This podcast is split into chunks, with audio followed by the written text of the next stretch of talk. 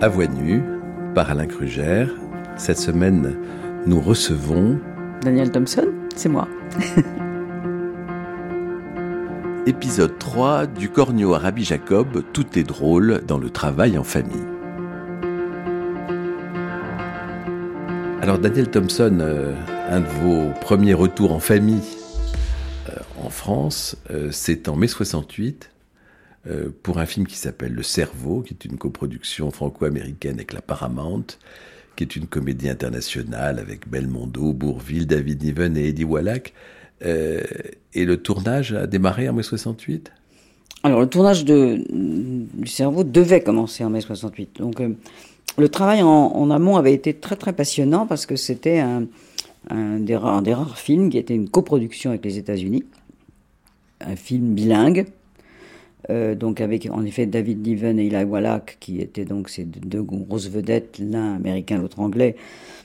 Grosse vedette à l'époque, coproduction avec la Paramount, euh, grande histoire d'amitié entre mon père et d'ailleurs avec moi aussi, avec le fameux Charlie Bluedorn qui est le patron de la de la Paramount et qui est un personnage hors norme euh, qu'on retrouve dans la fameuse série que j'ai adorée, euh, euh, The Offer, où il y a toute l'histoire. Effectivement, c'est toute l'époque du parrain, de tous ces, de, Bob Evans, etc., tous ces gens-là que j'ai côtoyés aux États-Unis à l'époque.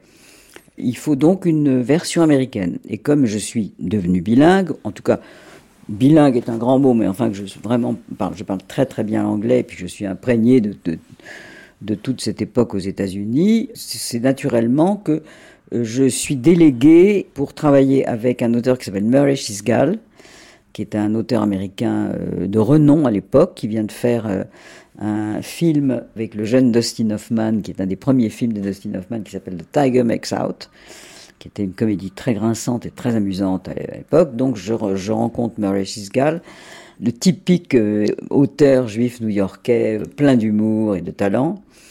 Et euh, on a donc travaillé sur la version américaine de, du cerveau ensemble.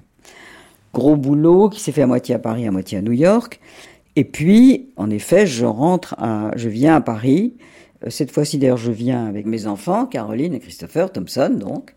Et on doit commencer le tournage un mois plus tard. Et puis, mai 68.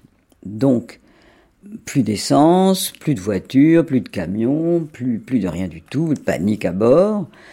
Et quelques jours avant le tournage, tout le monde se dit, bon, euh, on ne peut pas tourner, c'était injouable. Et le tournage est donc remis au mois d'août suivant, en espérant que ça va se calmer pour les vacances, ce qui est d'ailleurs arrivé. Et donc, je suis à Paris pendant, pendant euh, mai 68 je comprends rien de ce qui se passe. Moi, je suis tellement dans, ma vie américaine à ce moment-là. Je, regarde ça avec euh, une forme de, d'effarement. Je suis complètement.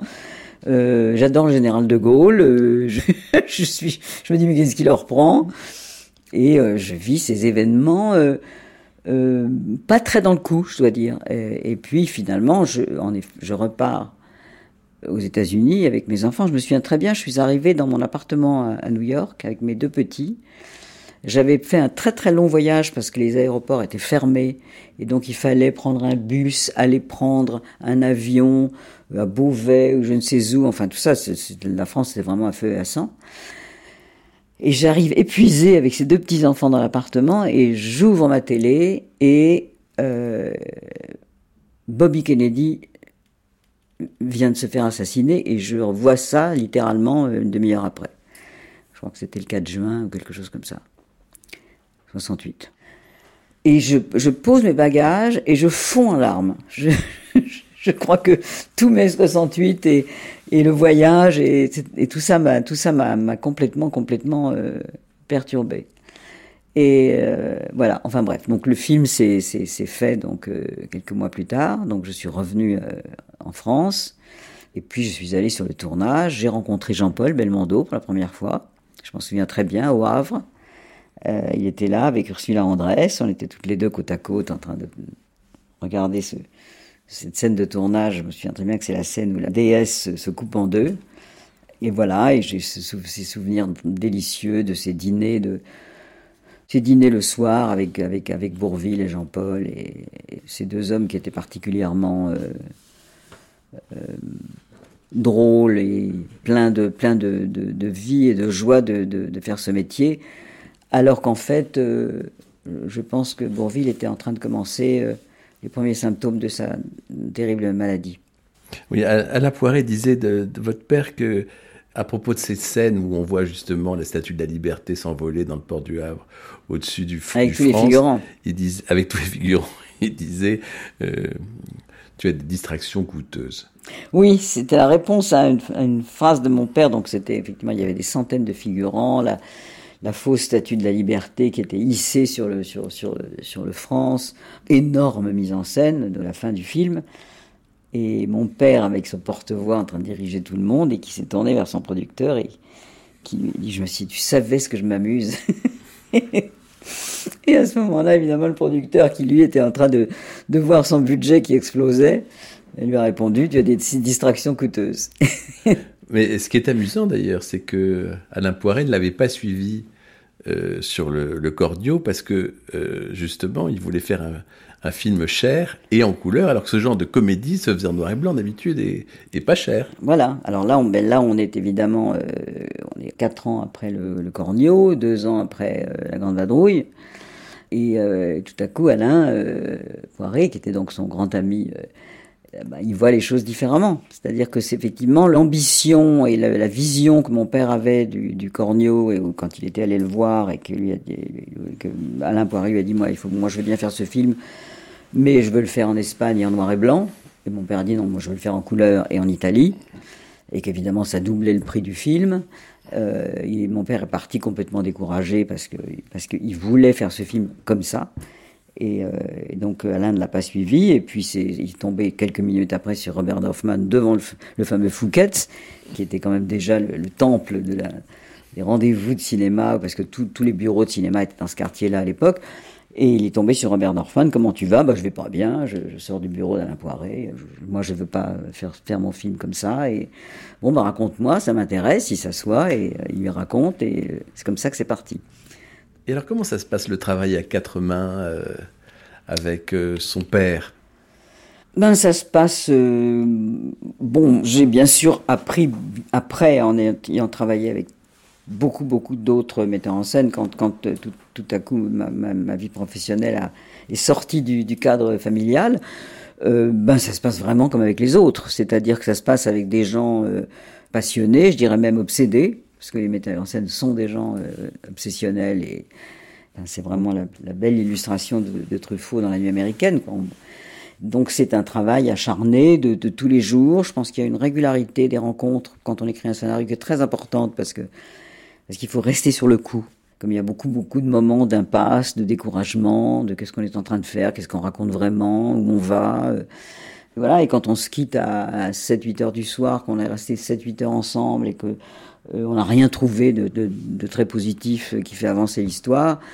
Euh, ben, il faut pas se dire, écoute, euh, ne voyons pas, nous voyons pas demain parce que euh, on n'y arrive pas. Ben, c'est le contraire, en fait. Il faut se dire, on se retrouve demain le plus tôt possible et et on va s'en sortir. Donc ça, ça fait partie de, de cette vie-là que j'ai toujours vécu avec mon père et que j'ai vécu ensuite avec tous les autres, y compris Chéreau, y compris Pinotto, y compris puis que je, que je vis aussi maintenant avec mon fils. Donc vous travaillez où? Alors, je travaillais avec mon père chez lui. Christopher est venu travailler chez moi. Claude Pinotto aussi est venu travailler chez moi. La plupart du temps, euh, mes metteurs en scène, comme je dis, euh, sont venus travailler chez moi. Patrice venait travailler chez moi.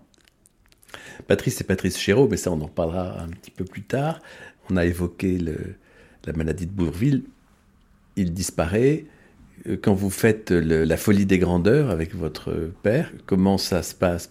Oui, alors l'idée déjà, donc ça c'est son idée, de tout à coup euh, prendre cette pièce tragique de Victor Hugo, sombre, avec des, crimes, euh, enfin vraiment, c'était les pièces du boulevard du crime hein, à l'époque.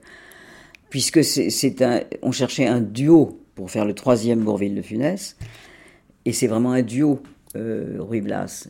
Euh, on, peut, on peut effectivement gommer quand même un peu les personnages secondaires, et notamment l'histoire avec la reine, bien qu'elle soit très, très présente. Mais enfin, c'est quand même le duo euh, Don Saluste et, Ruy Blas. Et cette créature euh, qu'il construit avec cette méchanceté. Bon. Donc on se dit c'est une bonne idée pour un troisième Bourville de Funès. Et euh, on sait que Bourville est malade. Euh, lui ne sait pas. en tout cas, je pense qu'il ne sait pas à quel point c'est grave. Je pense mon père le sait, parce qu'il a eu un, la discrétion d'un médecin. Mais cette maladie étant ce que ce qu'on sait, ce qu'on ne sait pas justement, c'est euh, combien de temps, comment, est-ce qu'après tout ça va pas quand même euh, se résoudre, ce qu'il y a, euh, on, est dans on est dans, dans, dans, le mystère de ça et on décide de toute façon d'avancer, de travailler, de transformer cette pièce en, en cette gigantesque farce spectaculaire. Et puis, petit à petit, pendant ce temps-là, euh, ben, euh, André, donc Bourville, euh, décline. Mais encore une fois, ben, peut-être que ça ira mieux. Et puis, de toute façon, il est hors de question de lui dire quoi que ce soit et de lui dire, tu sais... il fait le cercle rouge? Il fait le cercle rouge, absolument. Il continue à travailler. Il, a, il est même, je crois, il fait un film de Moki, je crois aussi. Oui, il fait les talons. Voilà. Et puis, euh, on ne se donne pas le choix. On, continue à, travailler ce personnage, à transformer quand même le personnage de Ruy Blas, qui est dans, le théâtre classique ce qu'on appelle un personnage de jeune premier, c'est-à-dire un jeune homme beau comme un dieu que la, que la reine va voir, dont elle va tomber amoureuse euh, immédiatement, euh, au premier regard on le transforme en un valet drôle, sympathique, tendre, euh, joyeux, qui l'a fait rire, etc., qui était tout le personnage pour Bourville. Donc, on fait tout ce travail-là, et mon père vient, euh, moi je vais, viens à Paris, euh, et, d'ailleurs à Ménherbe aussi chez, chez Marcel Julien, où on fait des séances de travail. C'est le dernier film que Marcel Julien fera avec nous, parce qu'entre-temps, il devient le, patron de France Télévisions, et, qui s'appelle Antenne 2 à l'époque et il publie les mémoires du général de Gaulle. Du coup, il est tout le temps en retard. Il ne vient plus au rendez-vous de, de, dont je parlais tout à l'heure, qui doit être précis avec un homme comme mon père, qui était euh, absolument, absolument strict sur tout ce qui était les horaires, etc., etc. Ça rend fou. Et donc, euh, très gentiment, petit à petit, Marcel quitte l'équipe et nous ne nous retrouverons plus pour la suite. Mais vous, vous, êtes, vous vivez encore euh, principalement aux États-Unis Je vis aux États-Unis, mais je viens passer 15 jours, puis mon père vient passer 15 jours à New York, puis je reviens passer 15 jours, puis on se débrouille. Et donc, euh, un jour, mon père est vient à New York, nous, nous, on travaille tous les deux dans, dans, sa, dans sa suite à l'hôtel, euh, sur le scénario, le téléphone sonne, Bonville est mort. Donc il prend l'avion le soir même, et là, euh, ben, il y a une période épouvantable, d'abord de grande tristesse, parce qu'il est très, très, très, très malheureux. C'était vraiment un ami qu'il adorait, plus de, évidemment, de toute cette complicité extraordinaire de, de, leur succès de, de, leur travail. Et puis, euh, et puis euh, ce film qui est hyper financé, parce que le troisième Bourville de Funès, je peux vous dire qu'on ne courait pas après, après le financement. C'était, c'était, alors que tout à coup, trouver un jeune comédien, repartir vers l'écriture d'un autre personnage, qui, qui étaient les humoristes de l'époque, mais personne n'était suffisamment connu pour... Enfin, c'est bon. Et donc, on est au bord de laisser tomber. Et là, donc, miracle, un jour, mon père et Michel, moi je suis, à New York à ce moment-là. Michel, c'est toujours Michel Morgan. Michel, hein. c'est toujours Michel Morgan. Donc, mon père et Michel vont boire un verre et il y a Simone Signoret et Montand qui sont là, que mon père connaît depuis toujours. C'était toute la bande Raymond Rouleau, avec lesquels, avec lesquels euh, il avait fait les sorcières de Salem au théâtre, puis au cinéma. Et ils étaient très proches. Et, d'ailleurs, c'est intéressant parce que tous ces gens-là, à l'époque, là je parle des années 50, sont très très très profondément euh, embarqués dans, le voyage communiste, dont mon père ne fait pas partie parce qu'il est euh, gaulliste et et que bon, il a une passion pour Mendes France, c'est encore ces mélanges de l'époque, mais pas du tout, du tout dupe de ce qui se passe, euh, ce qu'ils réaliseront tous d'ailleurs plus tard, mais très proche d'ailleurs de, Georges Samproun, qui est un petit peu le lien aussi avec mon temps, qui redeviendra un ami pour toujours euh, de nous, de nous tous. Enfin, tout ça est, tout ça est mélangé et, euh, Et donc dans ce cocktail, euh, mon, Simone Signoret dit à mon père bon bah alors qu'est-ce que tu fais? Il lui dit bah écoute je crois que je vais tout arrêter parce que je je, trouve personne qui peut remplacer euh, Bourville. Et elle lui fait un signe, elle lui, pointe du doigt euh, mon temps qui était un petit peu plus loin, elle lui dit lui. Et il n'y avait absolument pas pensé. Et donc euh, qui fut dit fut fait. Et, et donc c'est Yves qui a qui a qui a donc remplacé Bourville. Alors on est reparti encore une fois dans une autre écriture parce que du coup c'était plus la même chose non plus, c'était pas non plus le jeune premier ravissant de 20 ans, mais c'était quand même un homme, euh, en effet, qui euh, avait une séduction disons, au premier degré. Et donc le film s'est tourné euh, avec, avec Yves. Et pourtant, il voulait pas tourner dans l'Espagne franquiste. Alors, c'est beaucoup grâce à Georges Samproun, qui, qui lui a dit, écoute, vas-y, parce que je crois qu'en plus, vis-à-vis de Georges, ça il voulait pas effectivement tourner dans, l'Espagne de Franco. Et puis il y a eu euh, euh, la, fameuse condamnation des terroristes de l'ETA. Et là, c'était quelque temps, peu de temps avant le tournage, euh, mon a dit à mon père, si les types sont exécutés, je ne vais pas tourner en Espagne. Re-suspense. bon. Et, euh, et, et, puis Franco les a graciés, et donc le tournage a pu avoir lieu. Et donc je suis allé les voir à Grenade, m'en souviens, je passais quelques jours avec eux là-bas. Euh, il y a des preuves, des en photos. Il y a des preuves, il y a des photos, absolument. Le film est un, un film qui a très bien vieilli, euh, qui, a, qui, a, qui, a, été un petit peu désarmant quand il est sorti, c'était un espèce de style un peu bizarre. C'est un film qui est très aimé par, euh, par les enfants, par les jeunes, et puis euh, que je revois avec beaucoup de plaisir. Alors, il y a une chose, moi, qui me frappe toujours, Daniel Thompson, dans les films de Gérard Houry, c'est cette espèce de signature verte d'un verre Dufy qu'on retrouve dans les tableaux de Dufy et qui sont euh, de, depuis la, la, voiture du Cornio jusqu'au pompon euh, de De Funès euh, jusqu'au chewing-gum de Rabbi Jacob. C'était un, un verre intentionnel Alors, je ne sais pas, parce qu'en fait, euh, il y avait chez ma grand-mère une, aquarelle de Dufy qui était particulièrement euh, magnifique, qui était un orchestre, un grand orchestre, à l'encre de Chine, euh, avec une petite touche de gouache par-ci par-là, mais enfin surtout beaucoup de noir et blanc. Et au milieu, il y avait une partition qui était posée sur le piano du pianiste, qui était au centre de l'orchestre.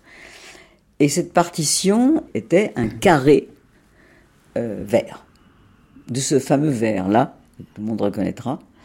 Est-ce que ça a eu de l'influence sur lui? On, on J'ai toujours pensé que c'était cette tache verte comme ça été, euh, a été quelque chose qui l'a marqué. Alors maintenant aussi, c'est vrai que cette couleur la faisait rire. Je crois que c'est une couleur qu'il trouvait drôle. Parce qu'elle est très présente aussi dans, dans La Grande Vadrouille. Oui, bien sûr. On, on, va la retrouver dans. On la retrouve et puis on la retrouve surtout Jacob, dans le chewing-gum, le, fameux chewing-gum, parce que le chewing-gum, il aurait pu être rose, mmh. il aurait pu être bleu, je veux dire, il aurait pu être blanc, euh, et ce vert, il a, il a manifestement été. Euh, mais c'est vrai que cette couleur est drôle. C'est drôle de dire ça d'une couleur, mais c'est quand même vrai. donc, euh, donc Rabbi Jacob, alors là encore une fois, son grand ami Alain Poiré ne croit pas du tout, du tout à ce thème, parce qu'au départ. Euh, les, les, films, vous savez, c'est souvent au départ une idée, euh, une phrase. Euh, Alors c'est quoi la phrase là? Je crois que c'était une idée qui était venue à mon père un jour où ils étaient toute une bande de copains dans une voiture euh, et qui sont allés se balader rue des Rosiers. Et que là, ils ont croisé euh, ces personnages un peu énigmatiques avec leurs grands manteaux, leurs grands chapeaux et leurs et leurs bouclettes, euh, leurs papillotes. Et, ces gens qui vivaient donc dans ce quartier du, Marais, euh, il a été intrigué parce qu'en fait, il ne connaissait pas grand-chose de cette communauté, moi non plus. Notre famille, donc vous parliez de ma naissance, donc effectivement, je, je n'ai pas été des, euh, reconnu par mon père euh, quand je suis né parce que de, euh, si on rentrait dans les calculs sordides des lois de Vichy, euh, ça me ça additionnait les grands-pères juifs et, et, et c'était très dangereux. Donc d'ailleurs mon père a mis très très très longtemps après euh, réussir à me reconnaître. Je crois que je devais avoir 16 ans quand euh, les, les, papiers, euh, les vrais papiers sont arrivés. Mais enfin, toutes ces circonstances-là de, de, de, la vie et de la guerre, j'en étais très consciente et j'étais tout à fait consciente de la judaïcité de la famille, mais pas du tout religieusement. Et donc, euh, c'est vrai que cette écriture de Rabbi Jacob, ça a été euh, un voyage euh, très très très intéressant dans des tas de, choses que je découvrais, beaucoup aussi grâce à Josie Eisenberg, notre, notre, ami rabbin, qui parce qu'on était assez terrorisé à l'idée de, de, de, de, faire un film antisémite qui était vraiment pas le propos, qui nous avait rejoint euh, souvent dans, des séances d'écriture, et puis euh, euh, ce voyage en Israël qu'on avait fait donc pendant, l'écriture du, scénario et qui avait été aussi une plongée dans tout ça, et puis d'ailleurs curieusement très vite après ma rencontre avec Albert Koski, donc tout ça, ça s'est beaucoup beaucoup euh, ça, m'a beaucoup apporté dans un aspect tout de même euh, religieux qui, dans lequel je ne suis pas rentrée parce que je ne suis pas tout à coup devenue religieuse à l'époque, mais j'ai beaucoup appris. Et Daniel Thompson, comment ont réagi euh, justement les, les, les acteurs de cette communauté orthodoxe? Je crois que encore une fois, euh, au départ, il y a toujours une forme de méfiance quand on parle de vous. Euh, mais euh, le film a été une telle déferlante de rire un peu partout. Euh, et, je, je, et je, voilà, ce sont des gens qui, euh, avec toute l'austérité qui accompagne leur mode de vie, euh, ils, ont, ils ont beaucoup d'humour, on le sait. Et donc, je crois que ça les a beaucoup amusés. Et votre, votre père avait disait souvent qu'il il passait par des, des périodes mystiques. Oui, notamment après la mort de sa grand-mère. Il y a eu toute une période comme ça de, de, de, de, repli sur lui-même un petit peu. Euh. Mais, mais, mais c'est d'ailleurs une des raisons pour lesquelles on, on a demandé à Josie Eisenberg de se, joindre à nous à un moment donné. Euh, euh il son éducation, ni la mienne, n'était pas une éducation religieuse du tout. Moi, mon éducation religieuse, alors elle s'est faite beaucoup plus à travers donc Albert Koski, que j'ai rencontré juste à cette époque-là, qui, étrangement, mais ça je ne le savais pas, était dans la salle euh, le jour de la fameuse première de, Rabbi Jacob au, Gaumont-Alésia, qui a été un triomphe incroyable. Il y avait dans la salle cet homme qui allait devenir l'homme de ma vie, quelques mois plus tard, et qui avait vu ce film et qui avait adoré, qui avait, qui avait ri comme un fou, enfin qui est et qui s'était dit mais qui est cette, euh, cette femme là dont le nom est sur le générique? Pourquoi Qu'est-ce que c'est que ça, Thompson? Et puis euh, quelques temps plus tard, euh, on s'est rencontrés et, voilà. Et donc ça fait 45 ans, 47, 48 je crois d'ailleurs maintenant. Et donc ça a été évidemment alors là une, nouvelle page de ma vie. Vraiment complètement nouvelle parce que je, je rencontrais quelqu'un qui était chargé d'abord de tout un passé qui me, qui me, qui me touchait beaucoup, avec euh, une enfance où il avait été déporté avec sa famille euh, en Sibérie. Il était né en 39 en Pologne. Encore une fois, c'était pas non plus le bon moment. Et, euh, il avait vécu toute son enfance donc en, Sibérie. Puis il avait il était revenu en, en Europe avec ses parents, tout, il a été brinque dans, à travers les familles qu'ils avaient par, par-ci par-là, donc ils étaient revenus à Paris, vous avez de la famille, les parents d'Albert, avec ce petit garçon, puis ils étaient repartis ensuite euh, essayer une vie en Israël, et puis ça n'avait pas marché, puis ils étaient revenus, et puis finalement ils avaient tout ça apatride avec une grande feuille de papier qui me fait encore pleurer quand je la vois, parce que aussi, c'est tellement lié avec ce que, ce que beaucoup de gens vivent aujourd'hui, mais enfin de ces gens déplacés, euh, sans papier, sans, sans, sans, rien, sans passé, sans. Donc, grâce au United Jewish Appeal, c'est-à-dire la grande organisation juive euh, qui s'occupait beaucoup aux États-Unis de tous ces réfugiés qui revenaient chez eux, qui ne trouvaient plus rien, ils ont obtenu la nationalité américaine. Et donc Albert a fait des études aux États-Unis, tout jeune homme, après avoir été au lycée en France. Il avait donc lui aussi cette, cette biculture avec les États-Unis. Euh, enfin, il y, a, il y, a, mille raisons pour lesquelles on, est tombé amoureux, mais enfin, c'était une rencontre euh, magnifique et extrêmement euh, romantique et romanesque. Et c'était surtout euh, l'homme des grands concerts de rock de l'époque. KCP. KCP, donc, qui avait créé cette société de production et de, de tous les plus grands groupes du monde qui venaient à Paris. Euh, il n'y avait absolument pas de salle, il n'y avait pas de structure, il n'y avait rien. C'est lui qui avait inventé euh, ce lieu incroyable qui était le pavillon de Paris, qui n'existe plus aujourd'hui, mais qui était donc cette halle construite par Eiffel à Pantin, et euh, qui organisait ces, concerts pour la première fois. On, je ne peux même pas vous citer, ils étaient tous, tous, tous, tous, tous, Santana, David Bowie, les Stones, et c'était lui qui, qui produisait à l'époque, euh, il a commencé à, produire 450 concerts par an, parce qu'il y en avait un peu partout en France. Enfin, on a vécu une espèce de vie incroyable. Euh, dans, enfin, moi, j'ai suivi dans les backstage de toutes ces grandes aventures, euh, en travaillant le jour sur mes scénarios, en dînant avec mes enfants le soir, en partant à 10h du soir le retrouver, en me couchant à 4h du matin après avoir dîné avec tous ces gens. Euh, fascinant euh, qui allait de, de, de, Bob Dylan en passant par euh, Fripp, Eno, Bowie, les Who, les, les, les, Kinks. enfin, c'est c'était une grande époque. Moi, j'avais 33 ans quand je l'ai rencontré, donc lui 34 ou 35. Et on a vécu vraiment des années fulgurantes et marquantes et, et magnifiques. Mais Daniel Thompson, qu'est-ce qui se passe au moment où vous rencontrez Albert Koski? Vous vous déménagez immédiatement? Enfin, ça. Alors immédiatement non, parce que euh, c'est plus compliqué bizarrement pour lui que pour moi, parce qu'il vient de se marier il vient d'avoir un enfant. Euh, donc euh, ça ne peut être peut-être au début. Vous savez, les débuts c'est toujours fascinant parce qu'on ne sait pas si ce sont des débuts et que ça va en rester ou si ça va devenir une grande histoire d'amour. Donc on, vit quelque chose de très intense et puis on vit aussi euh, intensément la fragilité d'une rencontre. Et donc moi je suis euh, dans un couple qui bat de l'aile et qui, qui ne marche plus très bien et puis lui euh, il vient de se marier. Donc c'est vraiment quelque chose qui paraît pas jouable. Et en fait, après quelques mois d'aller-venue, comme dans toutes ces histoires-là, euh, on n'arrivait pas euh, à se quitter. Donc, euh, donc voilà, il a quitté sa femme, j'ai quitté mon mari. Effectivement, je suis partie et je me suis installée avec lui et, et mes deux enfants assez vite, enfin quelques, un an après à peu près.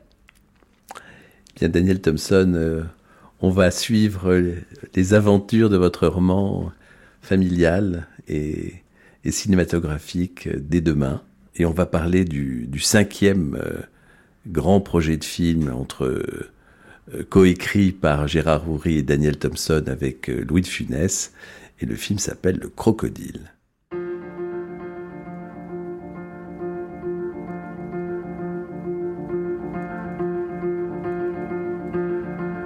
C'était À voix nue avec Daniel Thompson, réalisation Angélique Thibault, prise de son Frédéric Cairou, Chargé de programme Daphné Abgral, une série d'Alain Kruger à réécouter et podcaster sur le site de France Culture et l'application Radio France.